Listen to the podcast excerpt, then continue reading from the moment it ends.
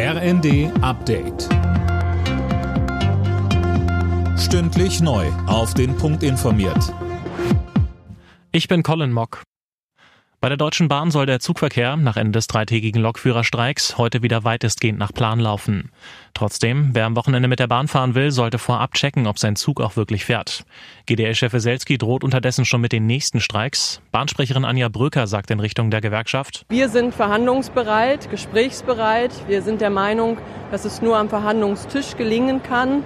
Und es ist jetzt auch an der GDL, wieder an diesen Tisch zurückzukehren zu streiken, um alle Forderungen durchzusetzen. So funktionieren Tarifverhandlungen nicht. Während der Lokführerstreik für Ausfälle und Verspätungen gesorgt hat, hat die Bahn ihre Pünktlichkeitswerte fürs letzte Jahr veröffentlicht. Und da geht's weiter bergab. Über ein Drittel der Fernzüge, 36 Prozent, hatten sechs Minuten Verspätung oder mehr.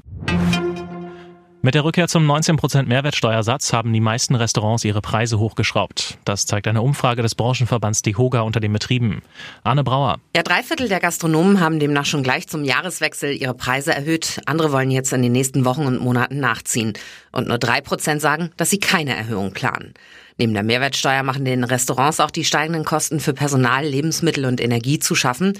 Ein Drittel der Betriebe rechnet damit, dieses Jahr in die Verlustzone zu rutschen. Ein Drittel wagt keine Prognose. Und das dritte Drittel ist optimistisch, dass es gut läuft. Die Deutschen drehen ihre Heizungen wieder höher. Zu dem Ergebnis kommt der Abrechnungsdienstleister ISTA, der den Verbrauch hunderttausender Haushalte mit den Wetterdaten abgleicht. Sozusagen witterungsbereinigt war der Verbrauch demnach von September bis Dezember neun Prozent höher als vor einem Jahr. Geprägt vom Gedenken an Franz Beckenbauer ist die Bundesliga nach der Winterpause mit einem Bayern-Sieg gestartet.